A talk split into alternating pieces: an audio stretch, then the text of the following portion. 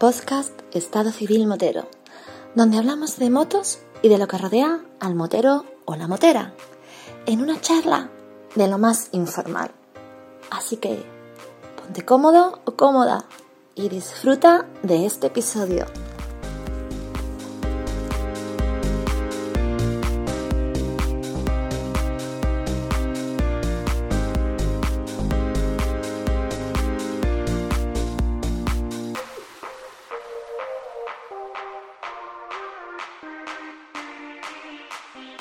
Hola María. Hola, Vampi, ¿qué tal? Eso digo yo, ¿qué tal? ¿Cuánto tiempo? Entre las vacaciones que te has dado tú, las que te he dado yo y que en una cosa que otra, no nos vemos, hija. Es que lo que tiene se becaria del Estado Civil Motero. Cuando coges vacaciones, las coges. No, también he decidido, mm, a ver, la- las fechas han sido malas y el verano hay que, hay que aprovecharlo y hay que producir por otros lados. Pero bueno, mm, me he enterado de que te has deshecho de una de tus motos.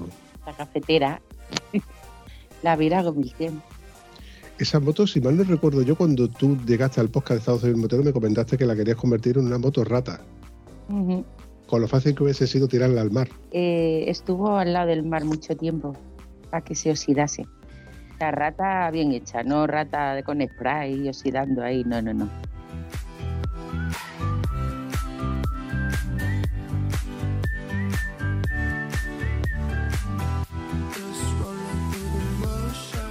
Pero es que sabes el problema, que salí de- del garaje a pasarle la ITV y volví y qué cosa más incómoda, es que vas ahí sentado como si estuvieras en el váter, pero con los brazos un poquillo levantados.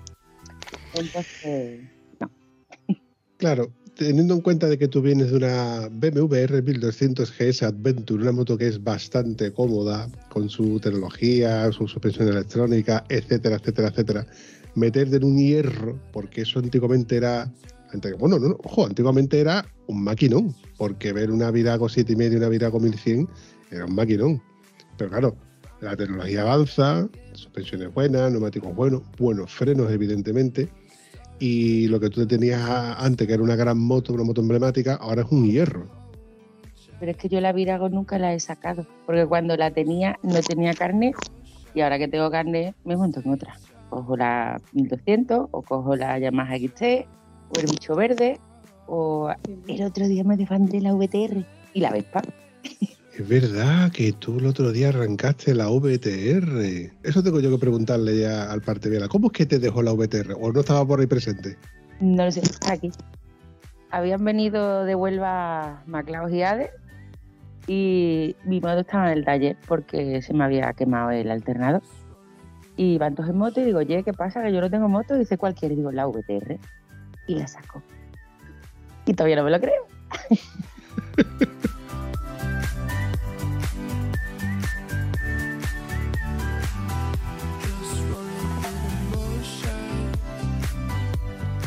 Bueno, y dicho todo esto, María, ¿qué hacemos tú y yo un viernes por la noche grabando un episodio del podcast de Estado Civil Motero? Pues porque yo tenía muchas ganas de presentarte a un muchacho que yo conozco. Este no anda en moto, nah, este nada. Eh, da vueltas solo, va muy despacio, eh, no tumba, no, no tiene premios ni nada. Lo de premios, que ahora me lo va a comentar, porque yo, yo lo estoy viendo desde aquí y, y, bueno, vamos a darle paso porque es que me ha llamado la atención desde el primer momento cuando he encendido Skype y de estas veces que como hay una norma no escrita en la cual yo no me puedo documentar del, del contertulio y lo primero que hago es que veo un montón de copas ahí. Roberto, buenas noches, ¿qué tal? Buenas noches, ¿qué tal? Una pregunta facilita. ¿Tú dónde te encuentras físicamente? Yo me encuentro ahora mismo en mi cuarto. Aquí eh, que he encendido Skype y me he puesto a hablar con, con, uno, con una persona que yo conozco muy bien. Y la, la verdad que aquí contento de, de estar con ellos y a ver cómo sale esta tertulia. Cuando, cuando yo te he preguntado, Roberto, ¿tú dónde te encuentras físicamente? Eh, es es una pregunta trampa, porque hay quien que me dice, pues yo estoy en el sofá de mi casa y otros que me dicen, pues no, estoy en Barcelona. ¿Dónde te encuentras tú? Ahora mismo sentado en una silla. ¡Zas en toda la boca! ¿En qué pueblo de Sevilla? te lo voy a poner facilito. En Alcalá de Guadaira. ¿Y cómo me dirías tú a mí que conociste a Mari Pichu? Pues yo la conocí a través de un buen amigo mío, de un buen amigo mío que se llamaba Hugo Millán, que en paz descanse. A raíz de ahí empezamos, empezamos a hablar mucho, mucho porque su hija eh, me lleva mi fan club de, de moto, que la verdad que se lo agradezco mucho. Y pues la verdad que este verano hemos estado en una casita que nos lo hemos pasado muy bien y la verdad que la conozco como si fuera uno de mis mejores amigos, que, que es una de mis mejores amigas. Y sobre todo no nos falta las motos de por medio, que eso es lo que es lo que nos influye, ¿no? Esta amiga tuya que tú me has dicho que lleva el club de fans de Roberto García, eh, no me has dicho cómo se llama. Se llama Irati.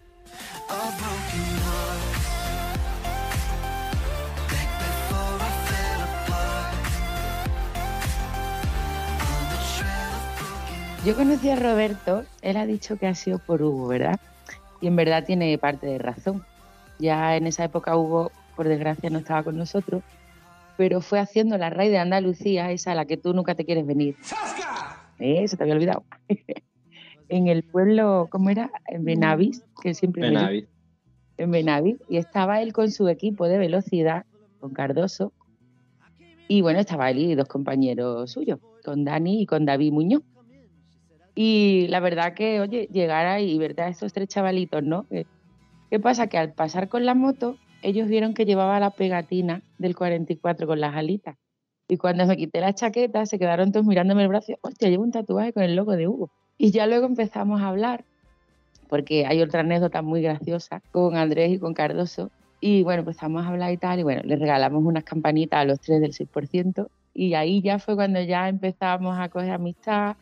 Hemos estado en Jerez, fuimos a verlo correr un día, y bueno, y ahí vamos. Y eso, como él dice, ¿no? Irati pues lleva su club de fan, y bueno, ahí vamos, poquito a poco. Como, bueno, como comp- comprenderéis y entenderéis, yo no suelo documentarme, esto todo me suena nuevo, he escuchado equipo Cardoso y he escuchado carreras, con lo cual me quedo ya perdido. Ah, Sí que es verdad que reconozco que sí que estoy viendo que detrás de Roberto hay una serie de copas que, bueno, yo podría pensar que esas copas pueden ser de natación o de tenis o de cualquier cosa. Eh, Roberto, cuéntame cuántas copas tienes detrás. Pues no la llevo contada más o menos, pero creo que se acercan a los 200, 100, 200 y algo. Porque entre, entre dos modalidades que he estado corriendo desde los 6 años, puede haber 200 casi. Aquí no se ven todas, pero sí, sí. Tengo- tengo bastante. Joder, tío. Madre mía, me quito el sombrero, Roberto, porque tú solito se podría decir que has hecho más kilómetros que el Bambi y María juntos. Ahora vas y los cascas. Bueno, yo creo, yo creo que me gana. Bueno, no, tú dando vueltas seguro que haces más que nosotros en red.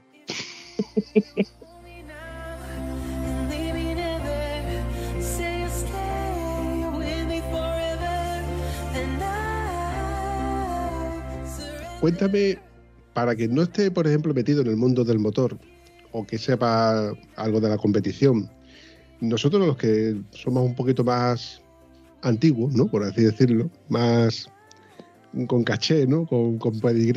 Cuando eh, escuchamos hablar de Cardoso, sabemos que es un equipo de carrera, que él ya había corrido en moto hace muchos años, pero ¿cómo presentarías tú al equipo Cardoso? Eh, la verdad que yo presentaría a un equipo a un equipo de Andalucía, ¿no? Que es el único que ahora mismo está apoyando más a los pilotos andaluces, como una, una familia. Yo cuando he estado hablando con, con gente de- del mundillo de la competición, hay una cosa que me llamaba la atención porque en sitios como Barcelona, Valencia, era más fácil correr, o al menos estaba había más posibilidades de correr porque había equipos con más pedigrí. Y me llamaba un poco la atención, me chocaba, porque coño, aquí tenemos el circuito de, Jerez, que siempre se le ha llamado como la cuna de, de- de la competición, ¿no? Y que no tengamos equipos, o que no haya equipos donde que aquí se interesen por esta modalidad, me llamaba la atención. Entonces, cuando, por ejemplo, hablé con los padres de Hugo Villán o con, o- con Rocío, con lo- los, padres de, de Monel S13, y me contaban de que había que federarse y que, bueno, prácticamente gracias a lo, que hay en Valencia, podían hacer algo más. Pero claro, todo eso cuesta, porque cuesta desplazamientos, dieta, eh, infraestructura, eso sin contar lo que te cuesta a ti y a tu familia, las motos, etcétera. Si yo, por ejemplo, tuviese un hijo que corriese la competición, me, me siento en- en- entre dos mundos, porque uno, orgulloso por, por verlo correr, ver los logros que va consiguiendo uno detrás de otro, en, en tu caso, y por otro lado, el, evidentemente mm, me da miedo, me da miedo por, por cuando se cae, porque todo el mundo sabemos que tanto en la competición como en el día a día, en la carretera, en cualquier modalidad, el motor tiene su riesgo. Tú te habrás caído ya alguna que otra vez, ¿verdad? Sí, la verdad que hemos tenido muchas caídas a lo largo de mi trayectoria y sí, sí, sí. Pero bueno, mis padres lo ven de, de otra, de otra manera, que es un punto de vista que la verdad que hay que tenerlo, porque ellos ya el paso de una moto chica que cuando el tío se caía, vale, eh, no está cogiendo mucha velocidad y, por parte sí, pero ya el paso de, la moto que estoy que se pone a cerca de 350, pues sí, sí, sí, tiene miedo, pero bueno, se lleva, se lleva, la verdad que se lleva. Oye, eh, esa primera vez que te montas en esa moto y dices tú, hostia, ¿cómo anda esto? ¿Cómo frena? ¿Cómo va? Esa sensación tiene que molar, ¿eh? Sí, la verdad que la sensación que, que yo, porque yo venía de una 250, ¿no? Una 250 centímetros cúbicos.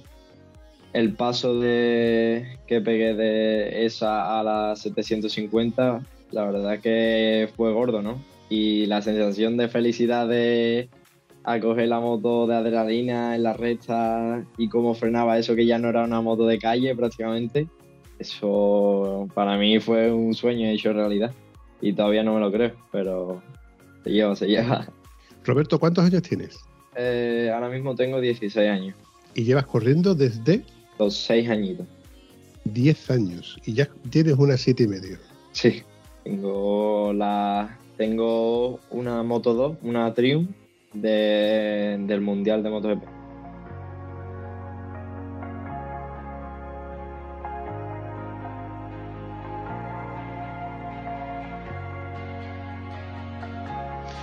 Oye, esa moto yo creo que ya tu padre ahí no le, no le mete meter mucha mano. Ahí eso hay que meterla ya con gente experimentada, con gente que sepa lo- lo- las centralitas de potencia, suspensiones, etcétera, etcétera, etcétera. Y ahí entra por medio el equipo Cardoso. Sí. ¿Cuánta gente más o menos compone en ese equipo? Ese equipo está compuesto de, de, de entre por cada moto que lleven y demás. Llevan, puede llevar dos mecánicos, un jefe de mecánico, cinco, cinco para una moto. Si va todo correctamente y demás, para que la moto esté a full de primera hora, cinco personas. Y para Roberto, ¿cuántos hay? Porque Roberto necesitará un fisio, un animador, un- una persona que le haga de comer, que huela bien, un buen corte de pelo, las fotos de Instagram, etcétera, etcétera, etcétera. O todo eso te lo haces tú solito. Bueno, hay, cosas, hay cosas que, que me las hago yo solito, como por ejemplo Instagram y entre- algunos entrenamientos, la comida también. Pero hay otras que, que, por ejemplo, hay otras que por ejemplo no. Hay otras que por ejemplo le entrenar físicamente en el gimnasio para estar preparado para la moto. Algunos fisios y demás. Eso, eso no lo puedo llevar yo, obviamente. Pero sí, la verdad que, la verdad que hace falta personas y, y eso se agradece, ¿no?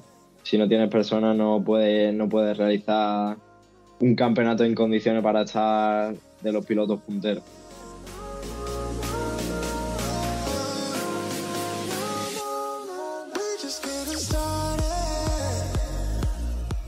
Oye, Roberto, ¿tú sientes ya el peso de la fama? ¿Vas por la calle, te conocen en el pueblo? No, la verdad, la verdad que no. La verdad que desde, desde pequeño me enseñaron a una forma de vida humilde, que es lo que, que es lo que cambia a los demás pilotos, porque siendo humilde y sabiendo dónde está, siempre teniendo los pies en la tierra, nunca subirse a la fama porque al fin y al cabo toda- todavía no, no me, no me siento no me siento en el mundial ni, mucho menos que esté yo ¿sabes? como ganando carreras no no porque al fin y al cabo todos somos iguales para una cosa y eso hay que verlo no te puede, no me puedo yo creer más, más que nadie ni nada porque hay gente hay gente que siempre va a estar igual que tú o- y demás Está muy bien eso de que tú recuerdes tu- tus orígenes, cómo empezaste. Evidentemente, acuérdate, cuando tú empezaste con una mini moto, levantándote por la mañana temprano, y ahora, por ejemplo, pues evidentemente has progresado. Esas cosas luego, mm, es- ese esfuerzo que merece su recompensa, y esta es tu recompensa. Tiempo que tú te pierdes de estar con tus colegas en la playa, en la piscina, en una barbacoa, y estás entrenando fin de semana en fin de semana. Esta parte es la que si tus padres estuvieran aquí seguramente empezarían a contarme la larga trayectoria de, botes de colacao y madrugones, etcétera, etcétera, etcétera. Pero bueno, ahí tienes tú ya la- tu, tu recompensa y lo que te queda. Sí, la verdad que sí, la verdad que la verdad que estamos haciendo un buen trabajo por parte de, to- de todos los que me lo- los que me rodean, como también Maripichu, Irati, mis padres desde pequeño, todos entrenadores, Cardoso, todos. Se lo agradezco a todos porque han hecho un trabajo magnífico y están realizando también un trabajo muy bueno dentro de la pista y fuera de la pista porque llevo una trayectoria complicadita, pero la verdad que poco a poco estamos saliendo para adelante y ojalá se cumplan los sueños que, que tengo en mente que llegar al mundial. Y ahí entro yo, ¿no? Encargada de buscarle fan al niño. Claro. La tita Maripicho a buscarle fan a Robert. Por eso este verano lo invitamos. Estuvimos allí en Sevilla, en casa de unos amigos que, bueno, tienen piscina, ¿no? De Iván el Canario, tiene un canal en YouTube, el Canario Rider. Estuvieron también Juanma y Andrea. Y total, estábamos allí cerca, venían las niñas, estaban los niños de Iván. Llamé a su madre, oye, que vamos hasta allí. ¿Se quiere venir él y la hermana? Claro, sí, se vinieron y la verdad que echamos un fin de semana genial. Y allí estuvimos con un montón de amigos y estuvimos en el aniversario de Pitos Locos. Oye, que vamos a estar, pero ese día no pudieron. Hoy estamos allí y yo lo voy presentando así poquito a poco. Que Jerez lo tenemos ahí al lado, hombre, que cuando corra, pues en vez de ir las tres como fuimos, ir a Tiren y yo, pues vamos 200 a verlo, ¿o no?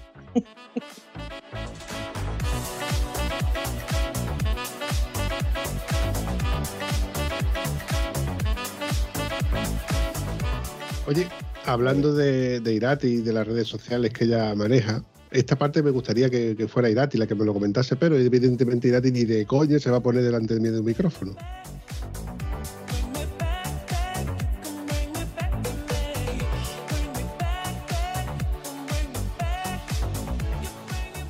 Buenas noches, Irati. Buenas noches. ¿Qué tal? ¿Cómo andamos? Muy bien. Oye, como me ha dicho tu madre y Roberto que tú llevas el, el club de fans de, de Roberto García, me gustaría que preguntarte cómo se te ocurrió la feliz idea de, de ser la presidenta o la, la apoderada de, de este club de fans. Pues el año pasado, antes de la última carrera de la temporada, estuvimos mi hermana y yo hablando y pues decidimos crearlo para animarlo. Tú siendo hija de, de Maripichu, evidentemente tú estás ligada al mundo del motor, de las motos. Mm, Yo te he visto ya en varias concentraciones, eventos. La verdad es que tú tienes un montón de aguante porque otro crío, otro niño, otro adolescente le hubiera dicho, mamá, mamá, que me voy a dar una vueltecita por ahí y te vas tú solita con la moto. Pero la verdad es que se te nota que a ti todo este mundillo te gusta. Porque, bueno, cuando yo hablé de crear el episodio conmemorativo de, del año del, de- del fatal accidente que tuvo Hugo Millán, te pregunté que si tú sabías cuál era la fecha y tú rápidamente me contestaste cuándo fue la fecha exacta que tuvo ese accidente. Entonces, mm, me consta de que tú estás metida, muy metida en todo el, mundo de- del motor, de las carreras. Siendo tú presidenta del club de fans, eh, ¿a qué te dedicas? ¿A seguir buscando más, patrocinadores o buscando más gente que quiera seguirlo a él a través de las redes sociales? ¿Qué, qué es exactamente lo que tú haces? Claro, y, y también eh, la gente pues vamos poniendo ahí los resultados y para que se fijen en ellos. ¿Llevas tú sus redes sociales? No. ¿Quién lleva tus redes sociales, Roberto? A redes sociales las llevo, las llevo yo. Las mías de Roberto las llevo yo. Facebook, Facebook no, Facebook lo lleva mi madre y Instagram lo llevo yo. Ah, Facebook lo lleva tu madre de momento, que era que le vas a cumplir a mayores de edad y se acabó lo de que tu madre controle Facebook. Eso es así, cabeza. Eso es así.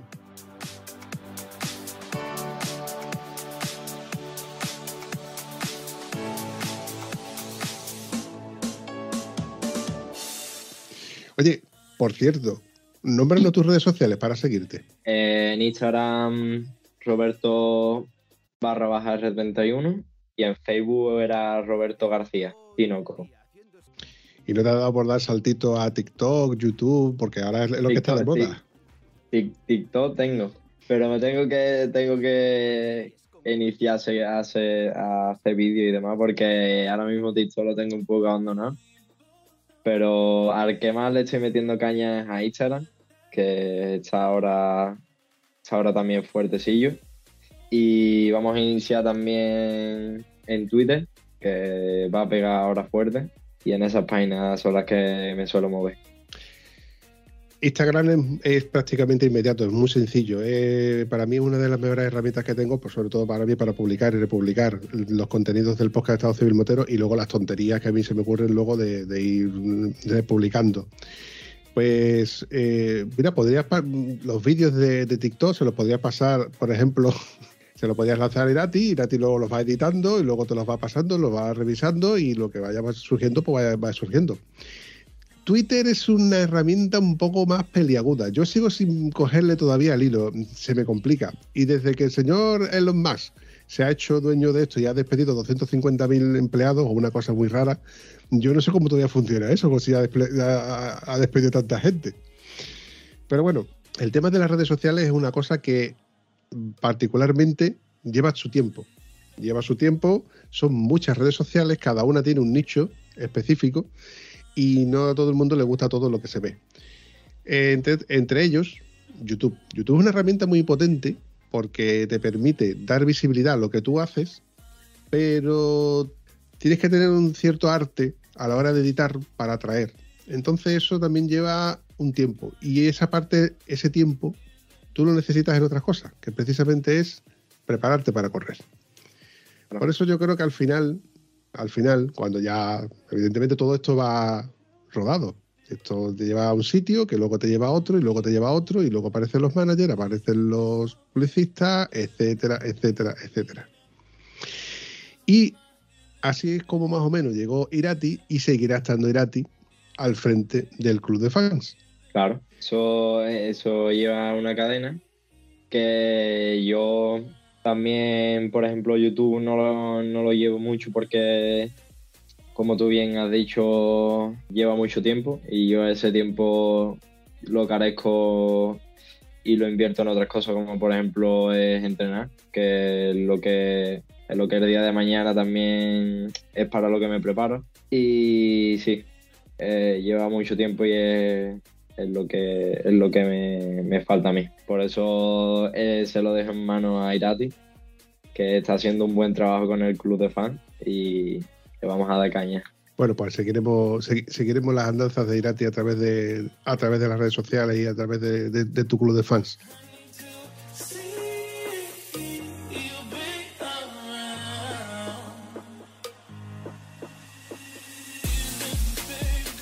Volviendo al tema de, las carreras y, y con Cardoso, cuando tú llegas, a- tú llegas allí y te encuentras en la parrilla con chavales de tu misma edad, que son amigos o competidores a la misma vez, porque te encuentras amigos que los conoces de, de- de- que empezaste con esto y te encuentras a gente que no conoces, con lo cual no son tus amigos y son tus competidores. Y aquí tú tienes que sacar las uñas, los dientes y a ver quién es el más fuerte.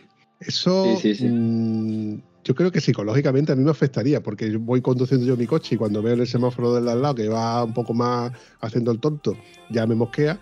Ya en la moto eso tiene que ver, eso tiene que, que no sé, no sé qué sensación. Cu- Cuéntame, ¿cómo- mm, yo digo porque yo, yo entiendo que tus preparadores te estarán diciendo tranquilos por aquí, por allí, pero el que tiene sangre caliente tiene sangre caliente.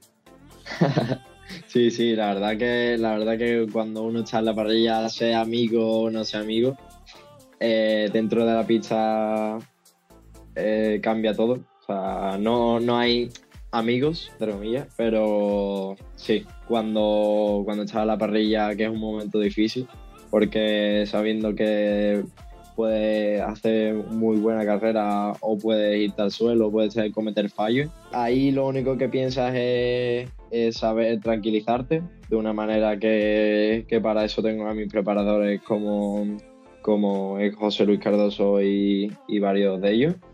Y la verdad que la verdad que hacen muy buen trabajo a la hora de, de tranquilizar a un piloto porque se tiene muchos nervios a la hora de, a la hora de comenzar. Cuando una vez sa- sale ya se apaga el semáforo y pasa la primera curva, se te calman todos los nervios porque vas diciendo tú, vale, lo tengo bajo control, eh, tengo los pasos estudiados y poco a poco se van cumpliendo las cosas que va- vas haciendo y, y eso es una gestión que se, eh, se realiza durante todo el fin de semana, ¿no? Para eso, para eso no- nos preparan a los pilotos poco a poco, pero sí, sí, sacamos garra.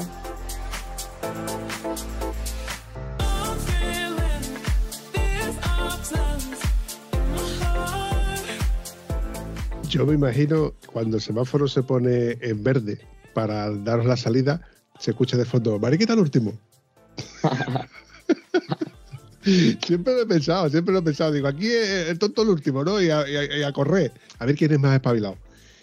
Oye, yo estoy seguro de que tú, corriendo en, circuito, alguna otra disciplina deberás de, de- de pr- de practicar. Siempre se ha dicho que corriendo en motocross o corriendo supermotar, dick track, son categorías, son disciplinas que te enseñan a hacer cosas que a lo mejor no aprendías solamente dando vueltas en un circuito. Y yo estoy seguro que también el estar en, la escudería y la, bueno, en la escuela de, de com- de competición, pues te enseña a hacer cosas porque, a ver, yo por ejemplo cuando he visto a Manuel Reche 13 que daba vueltas en el circuito y con una sola mano recogía o ponía los conos en un sitio, a mí eso yo a mí se, se me cruzaban los, los cables y yo decía, esto es imposible. Y luego me contaba el padre y dice, no, no, es que esto te lo enseñan en la escuela para que tú aprendas la destreza de poder manejar la moto, equilibrar la moto, pero te- te estoy hablando de que eso era cuando tú tenías 6, 7, 8 años.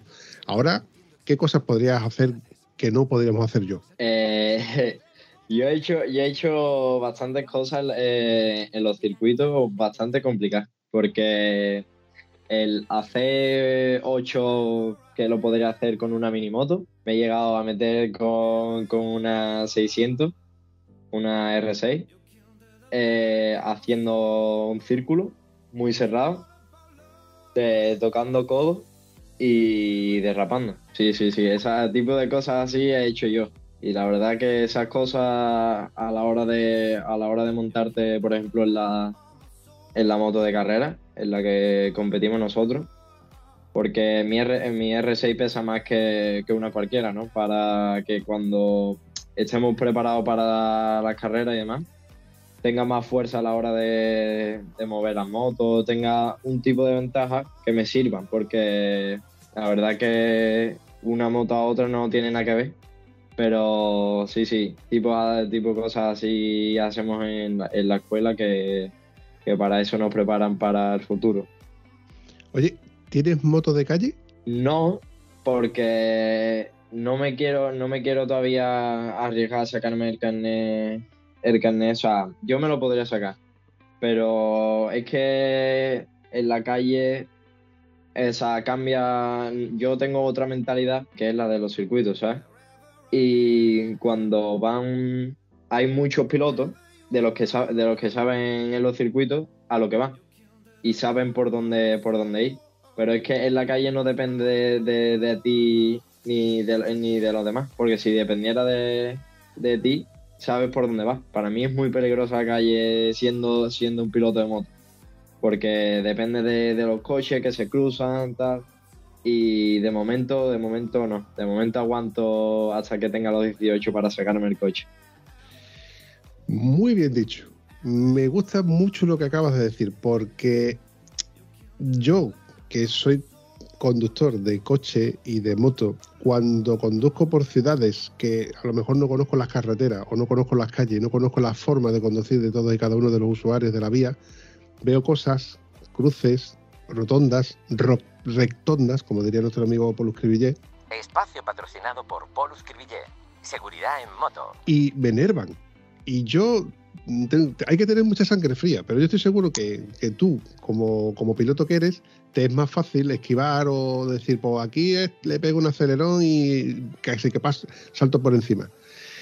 Claro, eso luego cuando lo trasladas al circuito, pues cuando te hacen alguna historia delante tuya de, de este tipo, pues igual dices tú, bueno, pues mm, saco la parte en la que corría en, en la calle.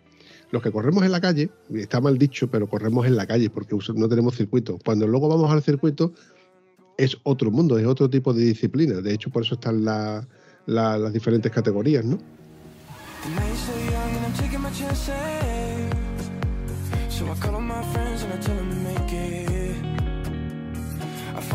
Nadie se ha perdido todo, lo- mejor. Yo era la he dejado de lado, no le he dicho ni adiós siquiera. Es que que empezado a hablar de, hemos empezado a hablar de circuito y de moto, ya me he perdido. Es que le he preguntado qué moto tiene y me ha dicho de que él no tiene carnet, porque cuando con 16 años doy por hecho de que no teníamos el carnet, pero es que cuando él me ha dicho de que tiene una R6, digo, ¿cómo? Me he perdido aquí algo, no me salen las cuentas. Está conduciendo una moto sin carnet. Cobarde.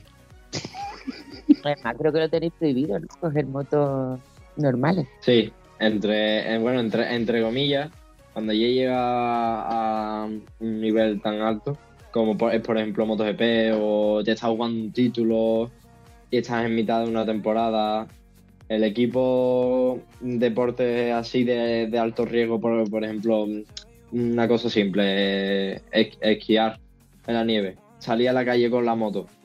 No, yo, yo todavía no he visto a Mar Márquez con una moto de calle ni a Fabio Cuartararo, ni a Jorge Lorenzo, ni a Pedrosa. O sea, es que a ellos no lo he visto, sí, para hacer un anuncio, pero es que eso está preparado. O sea, Márquez, además Márquez dijo en una entrevista que no se sacaba, tenía el carnet de moto, pero no podía, no le gustaba coger la, en la calle las motos. En todo caso, como mucho te veremos con Jesús Calleja haciendo cualquiera de esos programas que hace por ahí. Ojalá, ojalá. No, escúchame, date tiempo, date tiempo. Ten en cuenta de que eh, todo va progresivamente. Es que es así, de- todo tiene una progresión. Y tú estás en un sitio en el cual, pues bueno, se te abre un abanico de posibilidades. Evidentemente yo te deseo lo, mejor, pues claro, igual que todos, los que están en la parrilla. Pero claro, después de haber hablado contigo, pues siento cierta empatía. Partiendo de esa base, yo te pregunto,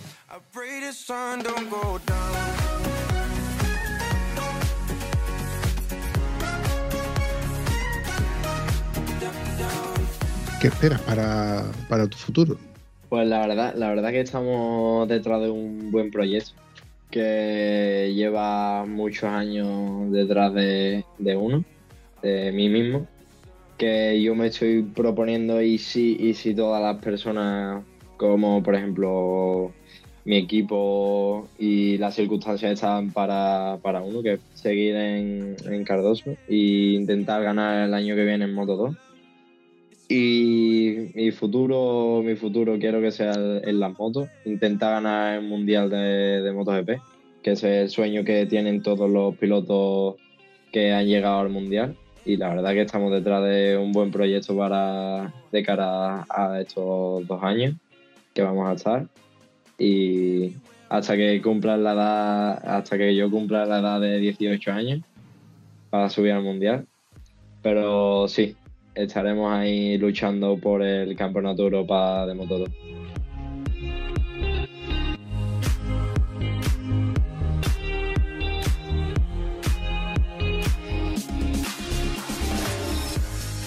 Explícame una cosa porque, ojo, que yo Eh, llevo mucho tiempo andando en moto, hago muchas cosas, pero por ejemplo el, moto- el mundo de la competición yo hace mucho que, que dejé de, de seguir la pista. Ten en cuenta también que yo por hago familia, etcétera, no me da la vida. Es una frase que yo acuño que la llevo, que vamos, me falta tatuármela. Es que no me da la vida, macho. ¿Me has dicho que estás en Moto 2? Sí, sí, sí. Eso Moto 2. significa que tú tienes, eh, que la parrilla cuántos eran, 40, ¿no? 33 o 34 por ahí. Sí, sí, cerca de 40. Como si fueran 40. Para mí siguen siendo 40, tío. Vamos a suponer que tú estás en el medio de la parrilla. Tienes a 20 tíos delante y 20 tíos detrás. A ver quién está más loco. 20 locos delante y 20 locos detrás. Tú tienes que comerte a los 20 que están delante y luego tienes 20 por detrás que te quieren comer a ti. Eso es una lucha, macho. Yo estoy estresado, más que de pensarlo, Roberto. No, yo, yo soy, yo ahí, si quiero estar delante, soy el más loco. O sea, ya te digo yo que, que, soy el más loco. Mo- a mí me vale que, que ellos estén ahí delante porque sean locos, pero si quiero ganarle, aquí ellos no pueden ser más locos que yo. Tiene que, tengo que ser más loco que ellos. Tengo que intentar arrebatar esos 20 puestos, 15 en la primera vuelta ya del tirón. Eso no me pueden a mí ser más loco que yo. Y yo doy fe que está loco, que lo he visto en vivo y en directo, ¿eh? Lo que pasa que ese día estaba un poquito lesionado cuando salió el pobre con su bolsita de hielo, que lo tuvieron que operar, pero que lo he visto, ¿eh? Y no vea el colegui como, como arrea. Yo particularmente me, tengo que seguirte por las redes porque esto, esto mola. De todas formas, como tengo a Irati y la tengo cerca, le preguntaré que me, bueno, le pediré que me vaya pasando de vez en cuando notificaciones y cosas importantes para echarles un vistazo. Yo particularmente, ya te digo que voy a seguir tu trayectoria porque me mola, me mola. Evidentemente, ya te digo que, que siento, siento cierta empatía contigo, me, me- ha molado este episodio. Para ir recortando este episodio, yo sie- siempre suelo preguntar, ¿qué tal te lo has pasado? Pero yo pienso que, llevas todo el rato muy nervioso, tío. Creo que lo que te falta es poder hablar más con gente con la que tengas un micrófono delante, una cámara y poder normalizarlo. Es lo que, lo que hablamos hace un rato.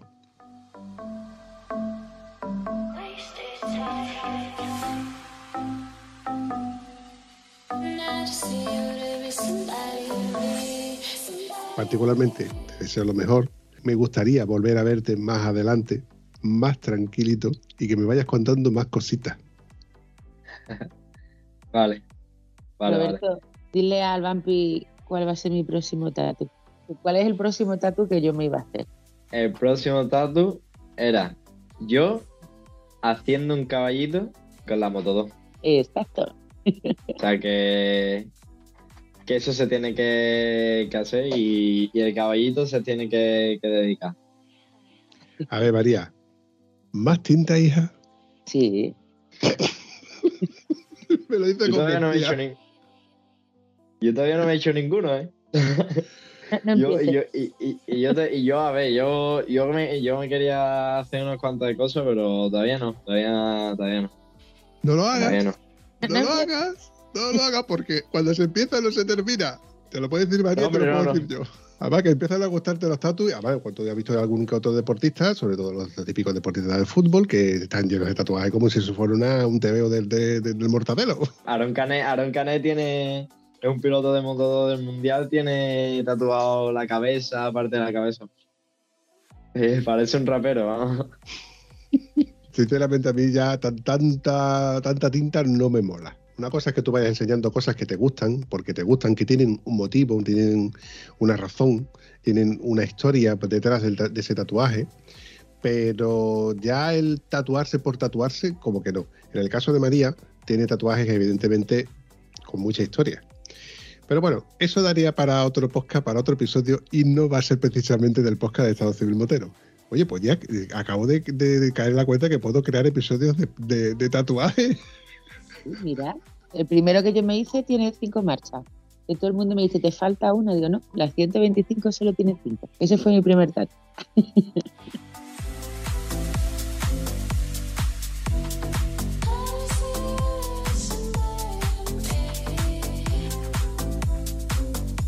Bueno, chavales, para ir despidiendo este episodio, ¿cómo te lo has pasado, Roberto? La verdad que, que volvería a repetir, porque ese podcast me ha gustado. El, primer, el primero que hago, la verdad. Y me ha gustado mucho al poder expresarme con ustedes, que para mí ha sido como unos amigos, hablar como unos amigos. Y estar reflexionando de todo lo que he hecho en mi carrera. Y la verdad que me lo he pasado de escándalo con ustedes. Pues yo, como siempre, genial. y hoy más, está aquí mi Roberto 31. Ese es mi sueño, ¿no? Cuando él gane MotoGP, bajarme abajo al podio. Yo particularmente solamente puedo decir que me ha sorprendido la cantidad de trofeos que, que tiene Roberto. Yo no pensaba que, que, que fuese a hablar con... Bueno, la verdad es que cada vez que María me trae a alguien me sorprende. Otra cosa es que Josep o que yo mismo tire de la lista y diga, "A ver, vamos a ver si puedo... bueno". Pero cuando vosotros me traéis a alguien, claro, la norma no escrita de, de no saber y no documentarme de nada, tiene estas cositas que, que dices hostia, qué chulo, ¿no? Qué guay, ¿no? Que, hablar con un pilotazo, porque al fin y al cabo es un pilotazo, cuando me ha dicho la cantidad de, de trofeos que tiene, yo lo he flipado. Me hubiera gustado, me hubiera gustado eh, intercambiar palabras con, con tus padres, pero esto igual, en un futuro, si coincide que nos veamos en algún circuito, igual, igual le tiro la caña a ellos y, y hablamos más adelante, ¿vale? Vale, eso tenlo, tenlo por hecho. Pues nada, Roberto, para mí ha sido un placer, te mando un abrazo, te deseo mucha suerte y espero verte pronto. Venga, un abrazo. Igualmente. Besitos. Si te ha gustado este episodio, puedes comentarlo en cualquiera de nuestras redes sociales. Es gratis y nos ayudas a seguir creando contenido. Y si además nos ayudas a compartirlo, nos haría mucha ilusión. Bueno, a la Vampi sobre todo, que es quien se le ocurra. Espero que os haya gustado tanto como nosotros. Hasta el próximo episodio.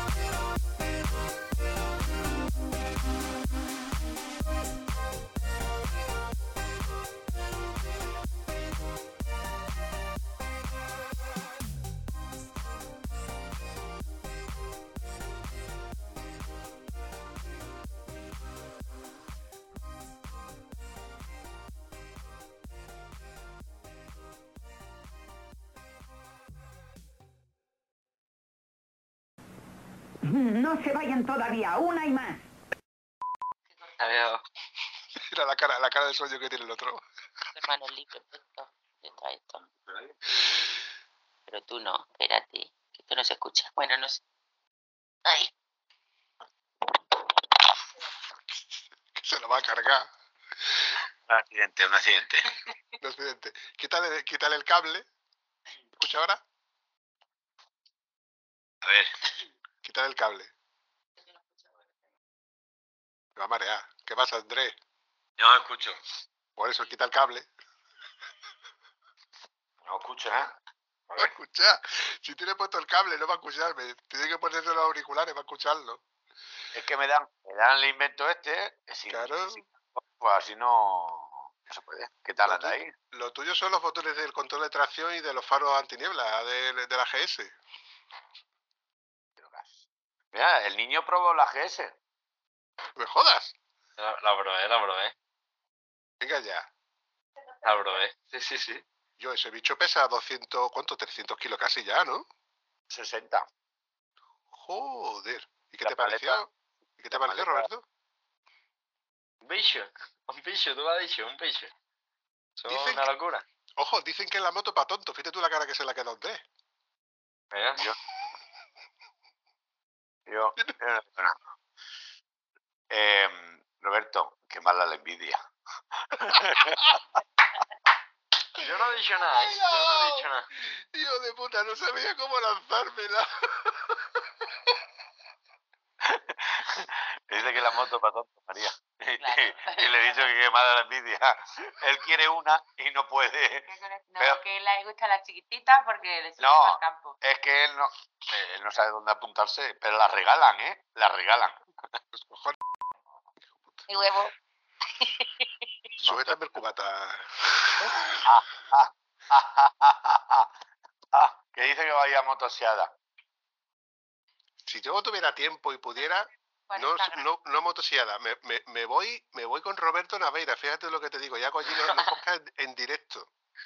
Me voy con, con Mariano, me voy, me, me- me iría a todo y cada uno de los eventos, pero es que no me da la vida. Un, un vídeo muy chulo de cómo metes la llave en la moto, le das al contacto, suena el sonido de arranque, la arranca, pero claro, una moto GP no tiene, no tiene llave, ¿Has visto alguna moto de carrera con llave? con candado tampoco. Tengo, tengo vídeo, ten- eso, eso sí, tengo vídeo de la moto arrancada y demás. Cómo la arrancan, yo arrancándola y demás.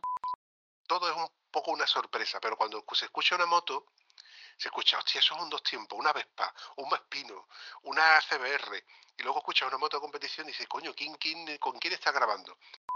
Y salen episodios muy chulos. Por cierto, ¿tú has escuchado algún episodio del podcast de Estado Civil Motero? Sí, sí. Escuché el, el que hiciste con Hugo Millán, con los padres también. Estuve- lo, lo escuché en, en Spotify. La verdad que me gustó, me gustó, me gustó cómo lo hicieron. Y Ahora entiendo por qué me pediste el- esta semana el enlace de Spotify, Orfa. Orfa. Ah, pero no te lo imaginabas para qué era. No me lo imaginaba, no tenía ni Ahora ya idea. sí, pero sí, ¿para qué quieres estar otra vez? Le- uh, ha hecho los papeles, los papeles la ha hecho. Ha hecho bien, ha hecho, ha hecho bien los deberes. María, ¿tú- ¿a ti te queda algún episodio por escuchar o ya te has puesto al día? Pues va, eh, a mí sí que no me da la vida. Roberto, churrita, ¿qué te voy a decir? ¿Qué te voy a decir? Me encantaría verte en el circuito, me encantaría verte en persona. No me da la vida, María lo sabe, pero si Pues el algún- domingo, hace dos domingos estuviste muy cerquita. pero yo me callé, no dije nada. por eso digo, por eso digo que si en algún momento, en algún evento, nos vemos, pues macho, Claro. que mínimo un abrazo, un abrazo del vampi, que María sabe cómo son, que son de esos que Como si recuperan la cogiera un oso, pues igual. No huelo tanto, tía, no huelo tanto, coño. La fuerza. Pues te voy a decir que lo vi hace dos fines de semana con Irati en lo de Hugo. Pero como sabías quién era, No sabía quién era. Pero como yo estaba vigilando a Irati, que iba con otra nena, y yo lo vi hablando con un grupito de dos o tres chavalillos así muy guapitos que iban con camisa, etcétera, digo, mmm, mmm, eh, ¿qué pasa aquí? ¿Qué pasa Mm, aquí? te voy a seguir un vistazo. Eso fue antes de irme. Bueno, chavales, lo dicho. eh, Roberto, un placer.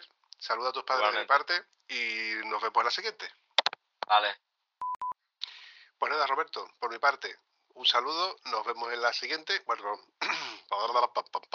en la siguiente. Que también tengo yo uno, también tengo yo una, una dislexia tremenda. Oh, Espérate, espérate. ¿Vas a hablar? venga, ¿No? Sí. Sí.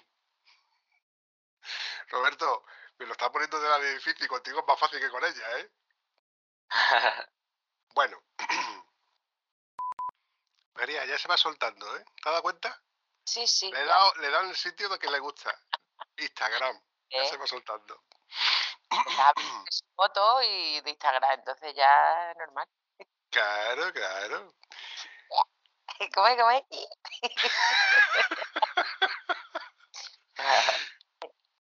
No sé cómo ven, cómo, cómo ven esto. mm, Porque yo, a ver, a ver, yo si fuese tu hijo, perdón, yo si fuese tu pase,